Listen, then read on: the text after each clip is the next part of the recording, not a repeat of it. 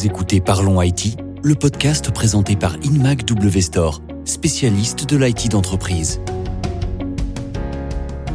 Bonjour à tous, on se retrouve pour la seconde partie de ce podcast Parlons IT dédié aux enjeux RSE en entreprise. Alors après avoir passé en revue la partie environnementale, on va reculer d'une lettre dans l'acronyme et s'intéresser maintenant au S de social. Je retrouve nos trois experts, Isabelle Allegaer, directrice générale d'InMac W Store. Bonjour. Mathieu Sabin, Sustainability Country Manager France chez HP. Bonjour et Gaël Dorsoliena, responsable des partenariats et du développement de la formation chez les déterminés. Bonjour à tous. Alors Gaël, ça m'a l'air d'être le bon moment pour nous présenter les déterminés. Donc l'association Les Déterminés, c'est une association qui va former et accompagner des jeunes et moins jeunes, qui sont essentiellement issus des quartiers euh, prioritaires de la ville et des milieux ruraux, à devenir entrepreneurs. Alors pourquoi justement cette population-là? Parce que euh, on est parti d'un constat très simple, hein, c'est que ce sont des personnes qui sont euh, éloignées euh, de l'écosystème économique, qui n'ont pas accès à l'information ou beaucoup moins, qui n'ont pas de réseau, mais qui ont des superbes idées. Très généralement, ces jeunes-là, ces personnes se disent bon bah voilà, euh, alors j'ai une, une, très bonne idée, j'aimerais euh, j'aimerais bien me lancer euh, lancer ma boîte, mais comme j'ai pas de réseau, comme j'ai pas de financement, que j'ai pas forcément les codes non plus de l'entrepreneuriat, bon bah c'est pas pour moi, je me lancerai pas parce que ça serait c'est pas possible, je vais me planter. Donc voilà, donc l'association elle est, elle est là pour ça justement, pour répondre à ces questions-là, pour lever ses freins et pour dire à toutes ces personnes-là que si c'est possible, c'est possible de, de se lancer dans l'entrepreneuriat. L'association elle offre une formation de six mois qui est totalement gratuite et qui permet à ces personnes de pouvoir, à la fin des six mois, lancer leur entreprise. Alors Mathieu, je crois savoir que les déterminés font partie des associations que votre groupe soutient, comme euh, je le disais euh, précédemment.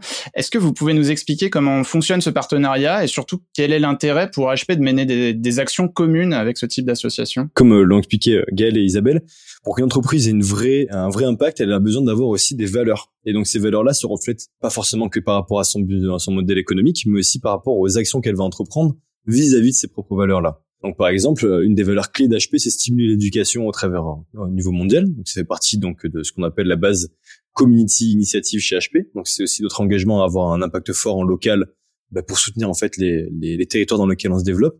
Et un de nos fers de lance, c'est l'éducation et notamment la limitation de la fracture numérique. Et donc aujourd'hui, par exemple, avec euh, les déterminés, ben, via nos solutions HP et via notre partenariat avec eux, on peut les aider à se développer, donc à stimuler l'économie en local via la création d'entreprises, mais aussi on leur donne accès à des contenus éducatifs aussi auxquels ils n'auraient pas forcément pu avoir euh, accès, et tout ça de manière gratuite. Donc ça fait aussi partie de cette ambition aussi qu'a HP d'apporter des solutions aux gens qui sont le, qui sont souvent, qui en ont souvent le plus besoin et pas forcément les moyens d'y avoir accès en général, nos, nos, employés sont, ont les mêmes valeurs que notre entreprise. Et donc, en fait, travailler avec les déterminés, c'est aussi être capable de donner l'opportunité à nos employés de pouvoir supporter des causes comme ça déterminées qui leur tiennent à cœur. Donc, on va avoir beaucoup d'employés qui vont, par exemple, s'engager se, s'engager directement avec, euh, avec, euh, avec, par exemple, des projets qui vont être levés par les déterminés pour les soutenir via leurs compétences, que ce soit en marketing, en, logistique, en, en chaîne d'approvisionnement, en tout ce qu'on veut, pour apporter aussi leur, euh, leur soutien à ces projets naissants. Donc vos collaborateurs deviennent finalement des formateurs. Ils deviennent des contributeurs à ce type de projet-là. Donc les déterminés sont une des sont, vont être un des enfin sont d'ailleurs un des plus gros partenariats qu'on va développer à ce niveau-là. On est en plein dedans, c'est en plein boom, Gaël peut en parler, on s'appelle tout le temps. Mais euh, mais on travaille aussi avec d'autres ONG comme nos quartiers du talent ou par exemple le réseau entreprendre qui ont aussi cette ces, ces valeurs-là aussi de développer le territoire économique local via ce type d'initiative-là ça fait écho à, ce que nous disait euh, Isabelle sur la nécessité de, de, de vraiment embarquer euh, l'ensemble des collaborateurs de l'entreprise dans les actions RSE qu'elle mène. Alors justement, euh, de votre côté, Isabelle, comment InMac Store conçoit son engagement social cette fois? Alors déjà, il faut voir que pour InMac Store, bon, la tagline c'est Care for People, Passion for IT. Donc dans Care for People, il y a un, engagement vis-à-vis de nos collaborateurs et, nous devons travailler autour des hommes sur des obligations de transparence qu'on a dans la vie sociale de l'entreprise. C'est déjà une première partie. Après, vous l'avez dit, il y a la notion d'ADN. Euh, est-ce que nous pouvons euh, euh, mettre en avant certaines choses qui ne font pas partie intégrante finalement des valeurs de l'entreprise? Donc on est en train de, de travailler tout ça, mais la première problématique finalement, c'est d'arriver à structurer tout ce que nous faisons autour du social déjà depuis certains, un certain moment.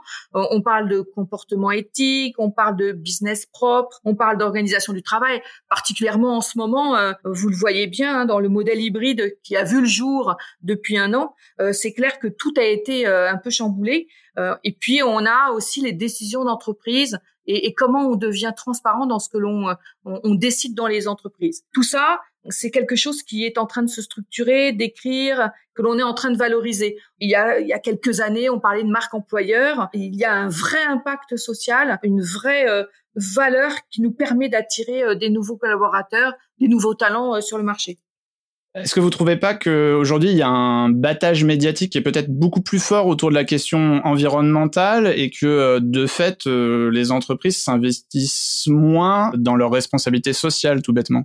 Oui, parce qu'on ne sait pas comment euh, communiquer à l'externe sans tomber euh, dans du marketing, parce qu'on ne l'a pas suffisamment euh, construit et mis autour de la table toutes les parties prenantes de l'entreprise pour vraiment savoir ce que nous voulons faire, quelle est notre raison d'être en fait, alors justement, en, parlant de, de, la définition finalement de l'impact social, euh, euh, Mathieu et, et, ont déjà évoqué un, un, élément que je trouve très important, c'est finalement dans cet impact social, on doit aussi quelque part englober l'impact économique de l'entreprise. Je me souviens assez récemment d'une vague de tweets euh, qui se jouait de l'acronyme RSE pour le transformer en responsabilité sociale et économique plutôt que euh, et environnementale. Et c'était notamment pour rappeler que le développement économique de, de certaines localités ou même de, de certaines populations pour, faire écho à la mission euh, du partenariat HP euh, les déterminer, est, aussi un enjeu social finalement, et que les entreprises ont peut-être un rôle clé à jouer euh, étant donné leur, leur nature dans ce domaine.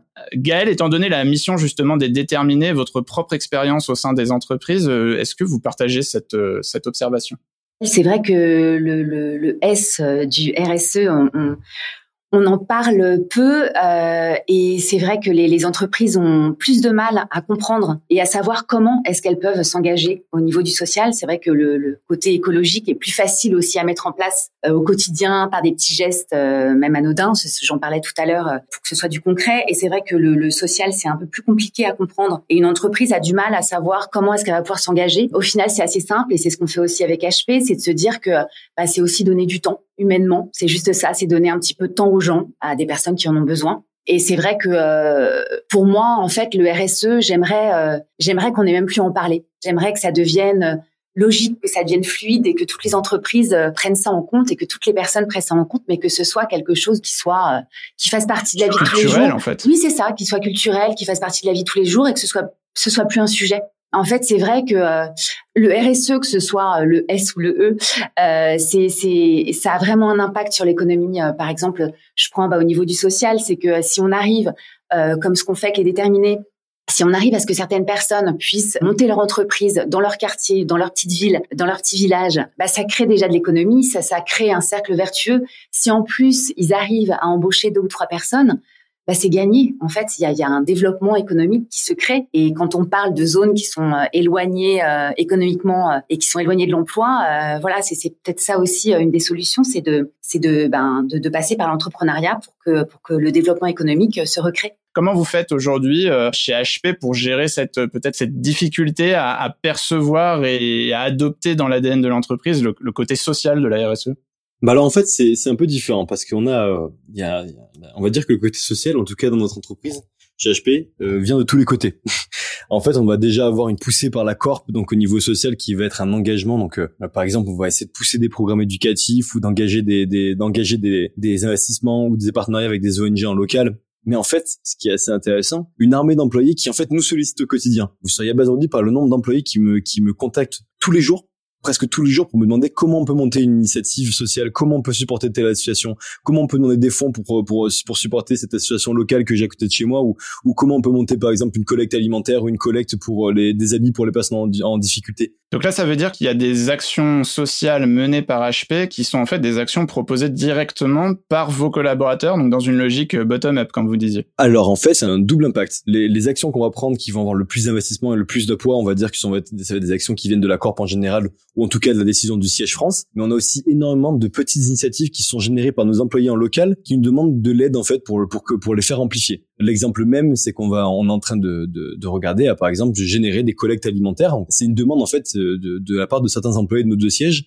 qui nous disent on a bien stimulé une collecte alimentaire pour les étudiants en, difficulté. Comment on peut faire? Et donc, du coup, moi, je vais les aider à trouver donc les interlocuteurs via les différents relais d'HP et on va réussir à développer cette initiative-là, mais qui va être aussi générée au nom de nos employés.